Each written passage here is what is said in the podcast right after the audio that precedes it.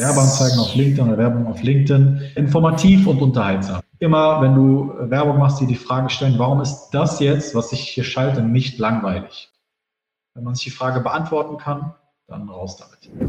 Heute ist Donnerstag und Donnerstag ist genau der Tag in der Woche, wo wir über Marketing, News, Blockchain und unsere Stories und Erfahrungen sprechen. Wir fangen heute mit etwas Spannendem an. Wir haben ja ein neues Video vor ein paar Wochen gedreht. Was ist dein erstes Gefühl, als du das Video gesehen hast? Ich muss sagen, das war kein Wow, was ich erwartet habe. Es war schon, okay, it's a new chapter. Wir haben sowas noch nie gemacht, noch nie produziert. Sowas sehr, sehr Indirektes. Mir hat es gefallen, aber es war kein Wow-Effekt. Warum kein Wow-Effekt? Das waren so für mich unterschiedliche einzelne Kuchenarten, solche Stückchen. Nach meiner subjektiven Meinung gab es dann nicht diesen Zusammenhang. Es gab starke Szenen, starke Komposition. Gefühl, was vermittelt wird, ist klar, aber es war keine Geschichte. Und dementsprechend war es für mich kein Wow.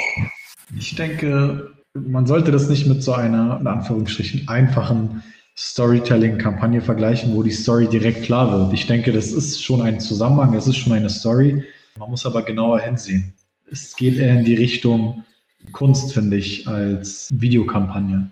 Auch finde ich dieser Übergang, weißt du, von Helligkeit zu Dunkelheit, von Tag zu Nacht, dass dann auch Kerzen in der Hand sind, die ausgepustet werden, dass etwas ausgeht. Weißt du, diese Symbolik dahinter finde ich sehr, sehr stark. Aber es ist nicht für jedermann. Es ist nicht leicht zugänglich, den auch den deutschen Text beziehungsweise das Gedicht verstehe ich selbst nicht ganz. Also ich müsste das einmal durchlesen, damit ich es verstehe. Deshalb denke ich, das ist schon sehr, sehr anspruchsvoll, was da sich gedacht worden ist, beziehungsweise was der Videograf da mit den, mit den Perspektiven ausgesucht hat.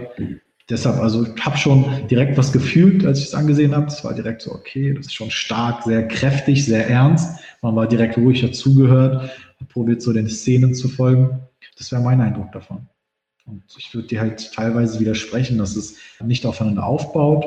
Es baut auf, aber es ist komplex. Ja, ich finde natürlich, man kann in jeder Dunkelheit und in jeder Helligkeit und Kerzen ausgepustet und Objektizismus und sowas natürlich hat da auch eine Rolle. Aber ich finde, hinter jedem Video, es muss kein Anfang, Mitte und Ende sein. Es muss auch keine so filmische Mittel da sein, aber wenn wir schon in eine Richtung gehen, wo es über einen Übergang zwischen Winter und Frühling geredet wird oder zwischen dem kalten und warmen und wo es sehr, sehr viel man draus basteln kann, dass da auch das Video ist jetzt nicht für Art Film der Woche in Berlin gedacht, sondern das Video ist etwas, wo wir das zeigen, und sagen können, wir hätten mal Lust, eine kleine Miniserie zu drehen. Wir hätten mal Lust, einen Minifilm zu drehen. Wir hätten mal Lust, mit Netflix zu kooperieren und eine Geschichte zusammen zu entwerfen. Und im Endeffekt war es für mich eher so einzelne starke Schnitte, wie zum Beispiel im Auto, wie zum Beispiel diese Perspektive wo unsere Schauspielerin einfach in die Kamera schaut und dieser Wind seine Aufgabe macht. Das war eher so ein Showcase von den Kameras, von den Winkeln, was wir so drauf haben, als ein Mini-Film oder Mini-Geschichte erzählen kann für mich. Jetzt die Frage an dich, Herr Gül. Was stellst du dir vor? Wie sollen wir damit vorgehen? Wo wollen wir das veröffentlichen? Wie würdest du jetzt, du jetzt spontan in ein paar Schritten erklären würdest, wie würdest du da vorgehen? Wie vermarktet man sowas? Wie, wo, was? Ich würde erstmal die richtige Community suchen. Das sind Leute, ähm, die Ahnung von Videos haben, die mit Agenturen arbeiten, Head of Creatives oder Creative Directors. Die würde ich halt ausfindig machen und ein bisschen zusenden oder eine Gruppe beitreten und einfach ein bisschen Input holen. Hey, wir haben was gedreht, wir würden gerne verstehen, was fühlst du, wenn du das siehst? Also eine offene Frage stellen, damit die Leute ähm, direkt Input geben, aber auch gleichzeitig verstehen, hey, guck mal, da ist, da ist eine Agentur, die haben ein Netzwerk, die haben einen bestimmten Skill, einen bestimmten Look und Feel. Und wenn ich das möchte, dann kann ich auf die zugreifen. Ich denke, dass Unternehmen nicht direkt danach suchen werden, sondern eher so kreative Köpfe, die einen Auftrag von einem großen Unternehmen bei einer Ausschreibung zum Beispiel gewinnen und dann nach bestimmten Videografen, bestimmten Agenturen suchen, die Teilbereiche mhm. übernehmen. Ich denke, da findet es mehr Platz. Auf der anderen Seite kann man natürlich auch probieren, an CEOs zu gehen und zu sagen, guck mal, ihr habt eine Unternehmensgeschichte von 200 Jahren oder 100 Jahren oder 50 Jahren das ist ein Familienunternehmen. Was haltet ihr davon, wenn wir ein, ein Kurzvideo machen, drei bis fünf Minuten, wo wir eure Geschichte erzählen? Das sollte in die Richtung gehen, diese Ernsthaftigkeit haben. Ja. Ich denke, das sind zwei Optionen. Wenn man das halt groß bewirbt, Social Media oder wo auch immer, dann also 90 Prozent wird halt skippen. Oder die sehen ein Video und gucken sich das an und werden das halt nicht checken, äh, weil die Leute so, genau. die Leute arbeiten, äh, arbeiten, die Leute denken halt schnell auf Social Media und dann bist du schon weg nach fünf Sekunden. Deshalb denke ich, muss man da sehr, sehr gezielt vorgehen. Bei dir? Ja, ich denke, ähm, so ein Video können wir auf jeden Fall in unser Portfolio aufnehmen und falls wir dann zu Kunden gehen und sagen, hey, wir würden gerne einen kleinen Film drehen, hier ist schon ein Beispiel. Das ist das erste Mini-Film, finde ich. Das ist keine Werbekampagne, das ist keine Werbung und dafür finde ich, es ist gut, sowas zu haben auf der Webseite als Teil der Portfolios, ey, Bisfest, ich möchte mit euch zusammenarbeiten, man verhandelt und äh, dann sagt man, ey, wir würden gerne, wir könnten gerne auch etwas Unabhängiges drehen, unabhängig von dem Message, von dem Ziel deines Unternehmens, drehen wir, um, um die Werte zu zeigen und hier ist ein Beispiel, wo der Zuschauer nicht in eine oder andere Richtung gebracht wird, zu zahlen oder zu buchen und so weiter. Deshalb finde ich gut für das Portfolio, für so ein Showcase. Ja, genau. Wahnsinn. Herr Jül, was haben wir für ein Unternehmen heute? Wir haben heute kein Unternehmen, wir haben dafür aber das Thema B2B-Marketing, weil ich mich ein bisschen belesen habe. Und ich habe ein sehr, sehr gutes Video gefunden, wodurch ich verstanden habe, wie man auf LinkedIn eigentlich Werbung schaltet. Aber bevor wir anfangen, sag du mir B2B-Unternehmen auf LinkedIn.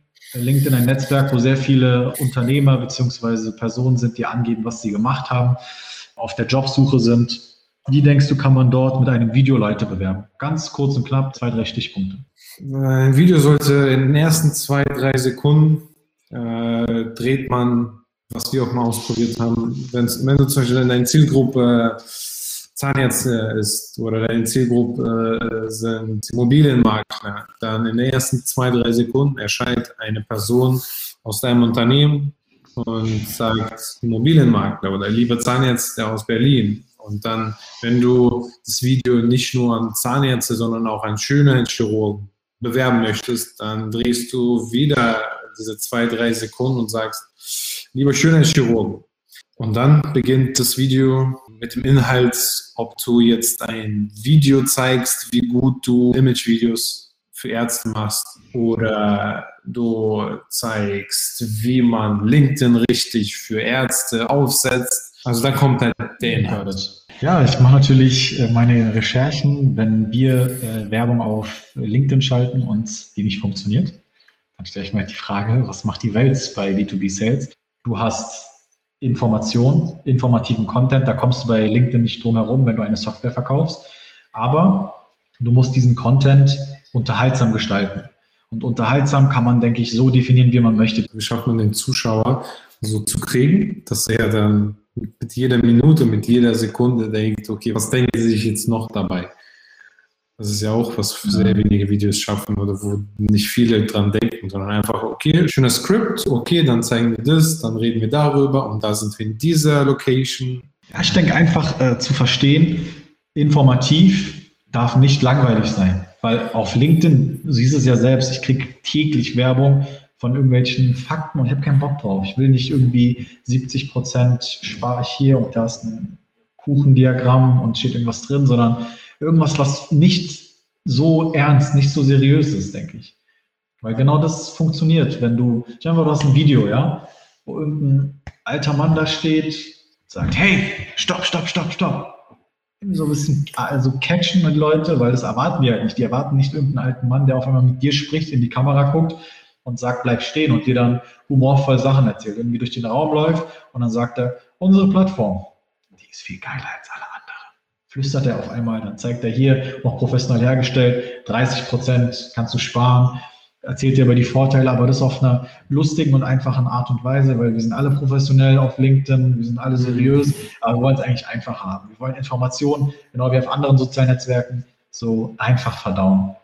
Und ich glaube, das ist ja auch zum Beispiel auf LinkedIn, entschuldige, auf Instagram passiert, wo dieses Perfekte und dieser Filter und das Verschönern und hier ist es meine Galerie eigentlich, mein Instagram-Feed. Irgendwann gab es dann auch so einen Knacks, wo die Menschen dann gesagt haben, okay, no Filter, äh, Hashtag und dieses Einfache und äh, einfach zeigen, ohne viel drumherum, dein Unternehmen einfach zeigst, wie du grindest oder deine Daily Routine ohne irgendwie viel zu viel äh, verschönert so ist es auch bei LinkedIn, finde ich, gibt es auch diese Veränderung, wo erstmal sich jeder darüber sich Gedanken macht, okay, wie kann ich meinen Lebenslauf toppen und wie kann ich endlich mal 500 plus Connections erreichen. Langsam aber sicher spüre ich, dass LinkedIn mehr und mehr zu wirklich einer Social Media Plattform wird, wo Unterhaltung immer größere Wichtigkeit gewinnt, wo ich auch LinkedIn in den nächsten Jahren sehe. Die ersten Unternehmen, die eine einminütige Talkshow wie sowas, das ist ja im Endeffekt so ein, auch so Comedy. Ähm, unterhaltende Comedy, die ersten Unternehmen, die das auf LinkedIn bringen, wo alle so mit Krawatte gefühlt sitzen und gegenseitig sich loben. Ich denke, das sind die First Mover Advantage Unternehmen, die das dann nutzen und ein neues Gefühl des Unternehmens auf LinkedIn nach außen kommunizieren. Definitiv. Lass uns zusammenfassen. Werbeanzeigen auf LinkedIn oder Werbung auf LinkedIn. Informativ und unterhaltsam. Es muss die Information, die du letztendlich, wenn du so ein komplett komplexes Produkt hast, eine Software anbietest für irgendjemanden, der mhm. nicht weiß, welche Funktion dein Produkt hast, musst du das wirklich auf den Punkt gebracht, so einfach wie möglich und unterhaltsam vermitteln. Und ich denke, immer, wenn du Werbung machst, dir die Frage stellen, warum ist das jetzt, was ich hier schalte, nicht langweilig? Wenn man sich die Frage beantworten kann, dann raus damit. Das wäre mein heutiges Thema zu B2B-Marketing auf LinkedIn.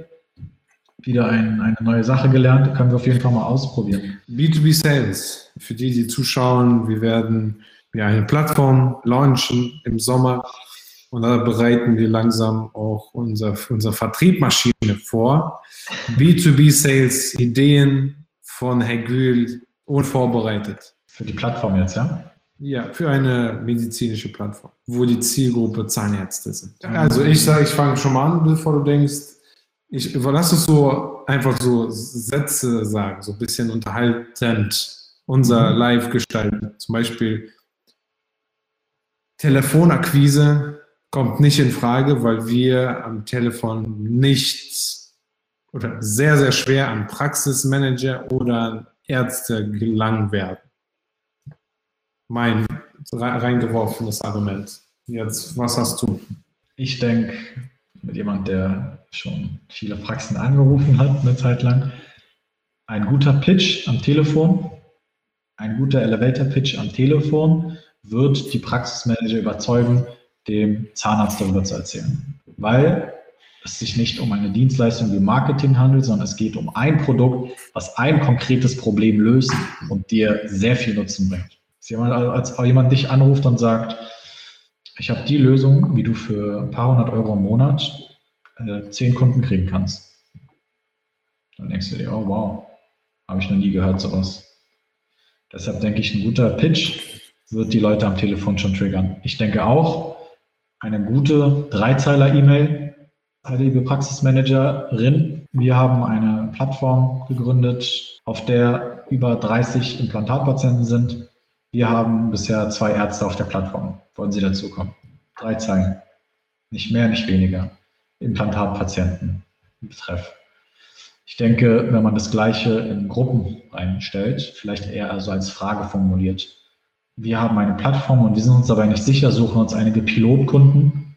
Mhm. Heißt, äh, man nimmt sich fünf Kunden aus Berlin, fünf große Praxen, die aber sehr hochwertig Zahnersatz machen, damit man auch Qualität auf der Plattform gleichzeitig hat und sagt, lieber Zahnarzt, hier hast du ähm, einen Pool von Patienten, die auf der Suche nach hochwertigen Zahnimplantaten sind. Dann hast du schon ein, zwei Quellen. In der Gruppe, wo nur Zahnärzte sind, da gibt es ja viele auf Facebook zum Beispiel. Das Allerwichtigste ist meiner Meinung nach Mund-zu-Mund-Propaganda. Man muss es schaffen, dass die Leute, die das Produkt nutzen, so glücklich sind, dass sie ihren Freunden davon erzählen. Das kriegt man durch Customer Success Management, durch Kundensupport, durch Proaktivität. Und ich glaube, das ist das aller, allerbeste Sale, die aller, allerbeste Sales-Maschine. Was ist mit Netzwerk ausnutzen im Sinne von nicht direkt an die Arztpraxen rangehen, sondern an Versicherungen oder Anwälte, die in dem Bereich schon tätig sind? Ja, ich hatte da eine Idee. Es gibt ja viele kleinere Versicherungen, also Leute, die sich selbstständig gemacht haben mit Versicherungen. Wir haben hier in der Straße auch äh, meine Dame. Mhm. Und dass man in diese kleinen Selbstständigen geht, wo im Büro vielleicht drei bis sieben Leute drin sitzen. Und man sagt denen, für jede Vermittlung bekommst du eine Provision. Wenn du zum Beispiel auf Zahn Zahnzusatzversicherung fokussiert bist, dann haben die auch ein Netzwerk von Zahnärzten meistens. Und dann kann man denen sagen, für jede Provision kriegst du Summe X. Man kann gleichzeitig sagen, dadurch, dass wir eine, eine Plattform, eine Auktionsplattform sind, für jeden Patienten kriegst du eine Provision und für jeden Zahnarzt kriegst du eine Provision. Wenn du jetzt durch ganz Berlin gehst und alle Versicherungen abklapperst, dann wirst du einen Patienten- bzw. Zahnarztstrom haben. Du musst halt gute Vereinbarungen mit den Leuten treffen, aber ich glaube, wenn du schnell skalieren willst, wenn du schnell wachsen willst, dann musst du da auch anfangs Entscheidungen treffen, die vielleicht nicht so rational sind wo du nicht direkt rausrechnest, okay, was verdiene ich davon, sondern äh, wie kriege ich äh, am schnellsten die Kunden rauf und kann wachsen. B2B Sales und B2B Marketing. Wie kombiniert man die? Kann man sie kombinieren? Ist es äh, zeitlich abhängig, wann man was macht? Allgemein und grob. Zwei Begriffe. Wie stehen die in Verbindung? Ja, normalerweise ist es ja so, dass du durch B2B Marketing, ähm, sage ich mal Werbung auf LinkedIn, eine Liste von ja, Leads, von sogenannten potenziellen äh, Interessenten oder Kunden sammelst und Sales Department ruft dann an, hat dann zum Beispiel eine Excel-Liste oder ein CRM-System, wo das reinfließt und dann kannst du halt direkt idealerweise im CRM-System halt die von Stufe 1 des Funnels, des Sales Funnels in die nächste Stufe schieben.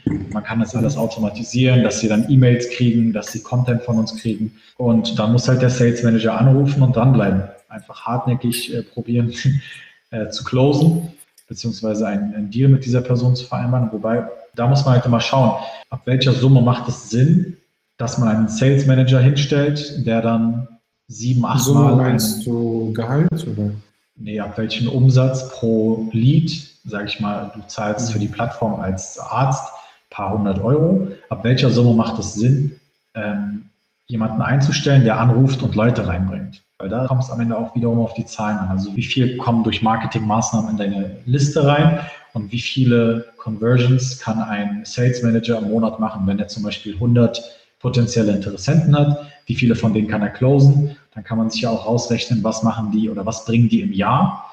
Wenn du dann nach einer bestimmten Zeit weißt, äh, Customer Lifetime Value, wie lange bleiben die ungefähr Kunden? Sagen wir mal sechs Monate. Wenn dein Produkt super geil ist, bleiben die natürlich länger. Und dann kannst du ausrechnen, okay, ein Kunde, sage ich mal, dein Produkt kostet 100 Euro, bringt mir 600 äh, Euro. Dann weißt du, pro geclosten Deal verdiene ich 600 Euro. Wenn er es schafft, irgendwie 20 äh, äh, Zahnärzte zu closen, dann rechnest du dir die Summe raus, dann ist das die Summe, die ein Sales Manager bringt. Und dann kannst du dich halt noch weiter dran arbeiten und sagen, okay, wir haben jetzt einen Sales Manager, der äh, mhm. Summe X an Umsatz generiert und jetzt kommt ein Customer Success Manager. Das ist halt Post-Sales-Phase der dann sozusagen die Leads oder die Kunden füttert, äh, denen hilft, den unterstützt, erfolgreich zu sein, die Leute so behandelt, als wären sie die Eltern, die das Produkt nutzen, also mit dieser Intention. Und dann gewinnt man natürlich auch nochmal äh, einen hohen Umsatz, weil damit erhöhst du diesen Customer Lifetime Value. Du hältst die Leute, die mhm. Kunden bleiben länger an deinem Produkt. Du bekommst letztendlich mehr Umsatz. Und ich denke, das unterschätzen sehr, sehr viele und deshalb finde ich diesen letzten Bereich, dass du zufriedene Kunden hast, viel, viel wichtiger als diese Hardcore-Akquise. Weil wenn du zufriedene Kunden hast, dann sprechen die auch rum. Dann werden die auch ihren Freunden davon erzählen und sagen, hier gibt es das geilste Produkt. Ihr wisst es alle nicht, aber puh, ich verdiene Summe X. Und dieser Kundenservice, genial. Und davon, also, da habe ich mir auch viele Videos angesehen von Airbnb, und die meinten auch, das Aller, Allerwichtigste ist, dass die Leute das Produkt lieben, weil diese Mund-zu-Mund-Propaganda ist extrem wertvoll. Genau, so sehe ich den Zusammenhang zwischen Marketing, zwischen Sales und zwischen Customer Success. Also das kann man so als drei Stufen sehen. Marketing bringt die rein, Sales konvertiert die und Customer Success hält die. So, around here. Also, dann können wir zu einer unserer Lieblingsteile des Shows kommen. Blockchain. Ähm, Blockchain Time. Ähm, es gibt eine große, große Nachricht äh, beziehungsweise ein Ereignis, was so ein Erdbeben äh, ausgelöst hat. Das passiert heute Nacht. Und wer wohl? Elon Musk, äh, Chef von Tesla, SpaceX und so weiter und so fort, hat auf Twitter veröffentlicht, dass er aufgrund der hohen Emissionen und der Nachhaltigkeit sich doch entschieden hat, Teslas nicht für Bitcoin anzubieten, äh, weil es deutlich andere, bessere Kryptoprojekte gibt, die äh, nicht so die Nachhaltigkeit und unsere liebe Natur äh, beeinträchtigen. Deshalb ist der Kurs, glaube ich, um 10, 12, 13 Prozent direkt innerhalb von wenigen Stunden äh, gesunken auf, auf äh, Bitcoin. Und dann, wenn, wenn so ein Erdbeben bei Bitcoin-Preis passiert, dann kriegt der ganze Markt Angst und dann fallen auch die anderen Projekte. Es gibt immer wieder auch Projekte, die trotzdem wachsen, wo man dann sagt, okay, irgendwie habe ich gerade Angst um Bitcoin, ich nehme mein Geld aus Bitcoin raus und investiere in das Projekt, wo ich jetzt schon seit Wochen überlege und recherchiere und nachdenke.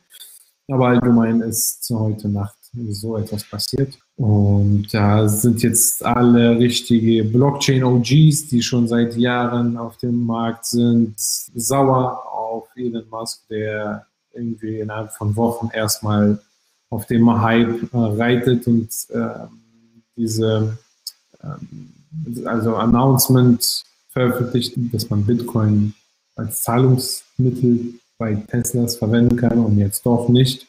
Ein bisschen hin und her.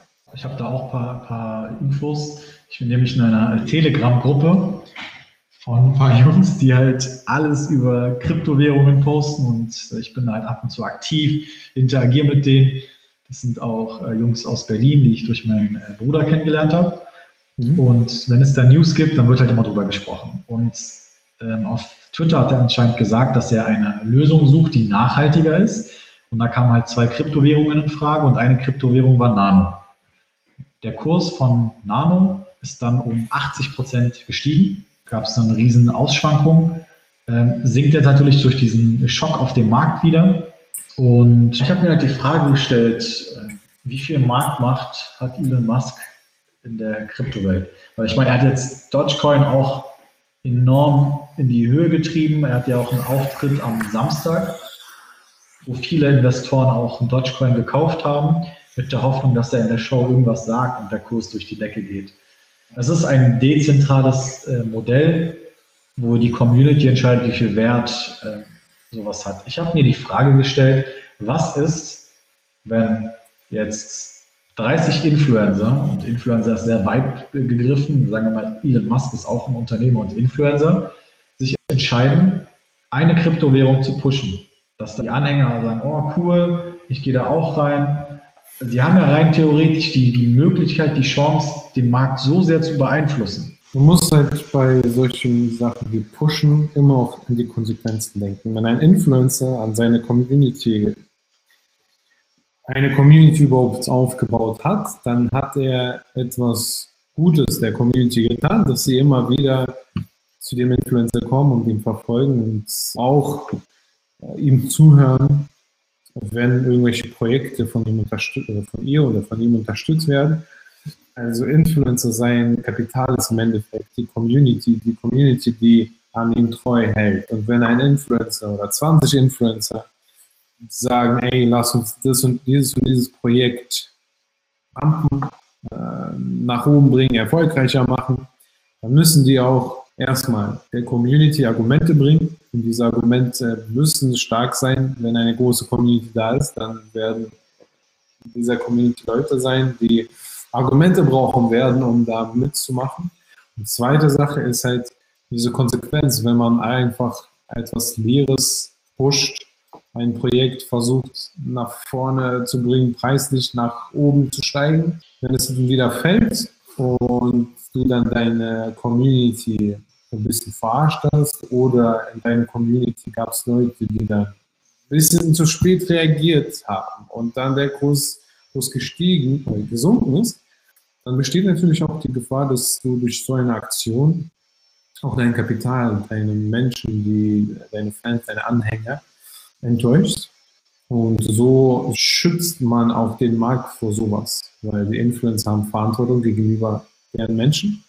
Wenn die diese Verantwortung missbrauchen, dann verschwindet auch die Community und das Kapital, das wir über die Jahre, über die Monate aufgebaut haben. Weißt du, was ich interessant finde, wenn du so vielleicht äh, Alex fragst, dass er uns einmal in der Woche vielleicht eine Empfehlung gibt oder sagt, guck mal, ich habe mir jetzt das und das letzte Woche aufgefallen, also entweder so Learnings aus der letzten Woche mhm. oder mhm. vielleicht Prognosen, wenn er sich das traut oder überhaupt, äh, dass seine Philosophie ist. Ja. Ähm, vielleicht kannst du also hätten wir das zum Beispiel letzte Woche gesagt, oder ja. hätten wir das letzte Woche gemacht, dann würde seine Prognose sein, liebe äh, zum Kind reifen äh, Subscriber, Anhänger und unsere Fans. Am Sonntag, am Wochenende gibt es dieses Teleshow, eine Fernsehshow, wo Elon Musk äh, eventuell über Dogecoin was sagen wird. Spielt darauf, dass der Kurs sinken wird. Also seine Meinung war so, dass äh, Elon Musk auf Show da sein wird und zu viele Menschen zu viel erwarten, zu viele kaufen Deutsch ein, zu viele gehen aus deren ursprünglichen Projekten, um auf diesem Hype zu reiten und da Gewinn zu machen. Also war seine Prognose, dass der, dass der einfach überhitzt wird im Markt und äh, das Einzige, was wirklich Elon Musk nach seiner Theorie Positives zu Dogecoin sagen könnte, was er schon noch nie davor gesagt hat, ist, dass er sagen würde, ich möchte mit Dogecoin ähm, als Zahlungsmittel für Teslas verstehe, ähm, verwenden. Aber sonst gab es keine Szenarien, die er, die er noch nicht bei Twitter schon mal umgesetzt hat. äh, Elon Musk ist jetzt nicht so eine Person, die bei Twitter mal was gesagt hat und auf dem Fernsehshow nochmal das Gleiche sagt. Deshalb das Einzige, was wirklich positiv gut passieren könnte, ist, dass er sagt, Dogecoin ist für mich ein Projekt wie Bitcoin. Da gibt es hm, kein großes Team dahinter das ist einfach nur äh, Kapitalanlage. Das ist ein Projekt. Und da ähneln sich Bitcoin und Deutsch. Und so hat er sozusagen vorhergesehen, dass der Kurs sinken wird, weil das Einzige, worauf die ganzen Leute gehofft haben, ist, dass Elon etwas mit SpaceX oder SpaceX oder Tesla in Verbindung ja. zu Dogecoin rausbringen wird. Ich werde auf jeden Fall bis zur nächsten Woche was vorbereiten in diese Richtung. Ob äh, ein Tipp oder eine Beobachtung oder ein Learning wird gemacht. Am Ende äh, kurz Frage-Antwort, Frage-Antwort-Session, Hast du Fragen? Ich habe immer Fragen, Dann legen wir mal los, Mr. Walker. Ähm, ich hatte mal im LinkedIn-Bio, äh, ich hatte ja viele Versionen. Ähm, wie soll ich mein LinkedIn-Bio äh, aufbauen. Und eine Version äh, beinhaltete folgenden Abschnitt, folgenden Satz, dass ich immer eine gute Frage parat habe. Deshalb muss ich dazu stehen. Und jetzt ein paar Fragen an Sie. Denken Sie nicht zu lange. Das hatten wir schon mal, aber vielleicht gibt es was Neues. Was ist aktuell Lieblingsprodukt äh, in der Edeka, Rewe, Lidl oder Aldi? Tofu. die App, die Sie in den letzten sieben Tagen am meisten verwendet haben, außer WhatsApp, Instagram? AOK-App. AOK? Ja, ich musste ein paar Sachen meiner Versicherung erledigen und ich habe erfahren, dass sie eine App haben. Mhm. Dann habe ich mir die Download, äh, Download gemacht und die haben mir einen Brief zugesendet. Dann schaltest du das frei und dann kannst du alles über die App machen. Spart Arbeit. Ja, eine Sache, die Sie halt machen werden, wenn Corona vorbei ist neben den herkömmlichen Dingen, die jeder machen will, Kino etc. Ich hatte wieder Lust äh, auf eine Party. Mhm. Auf eine, auf eine Techno-Party. Home-Party oder so ein Club? Schon im Club, wo ja, vielleicht so Open Air auch, wo, wo schön laute Musik ist, guten Boxen, gute Laune. Berlin ist ja noch ein bisschen sonderbarer bei dem Thema und äh, hat sehr, sehr berühmte Clubs, sehr gute DJs. Und darauf habe ich schon Lust, weil ich ja selbst tagtäglich Musik höre. Und wenn halt so elektronische Musik kommt, dann denkt man sich so, ach, man vermisst es schon. Bester Club in Berlin für elektronische Musik?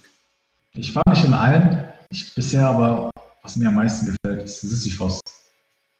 Sehr bunt, sehr, sehr Sommer. Das ist sowieso ein kleines Festival, wenn du möchtest. Du gehst irgendwie rein und alles ist so selbst gebaut irgendwie und es sieht ganz anders aus. Und die letzte Frage, Herr Kühl. Wir haben ja viel äh, während der Ramadan-Zeit gefastet. Was haben Sie daraus mitgenommen aus der Zeit? Weniger ist mehr. Man braucht nicht so viel, wie man eigentlich denkt. Und das merkt man, wenn man weniger isst oder gar nicht isst, äh, dass der Körper sich daran gewöhnt. Am Anfang, ich hatte extrem Hunger und irgendwann zum Ende hin war das so, man hatte keinen Hunger mehr, dieses Hungergefühl, wo man sich immer einbildet, ich muss jetzt essen, sonst, sonst komme ich nicht klar. Das stimmt nicht. Und der Körper lernt sparsam mit seinen Ressourcen umzu, umzugehen. Und deshalb ist weniger mehr. Deshalb muss man lernen zu verzichten. Danke, Herr für die Zeit. Eine angenehme Runde. Bis zum nächsten Donnerstag.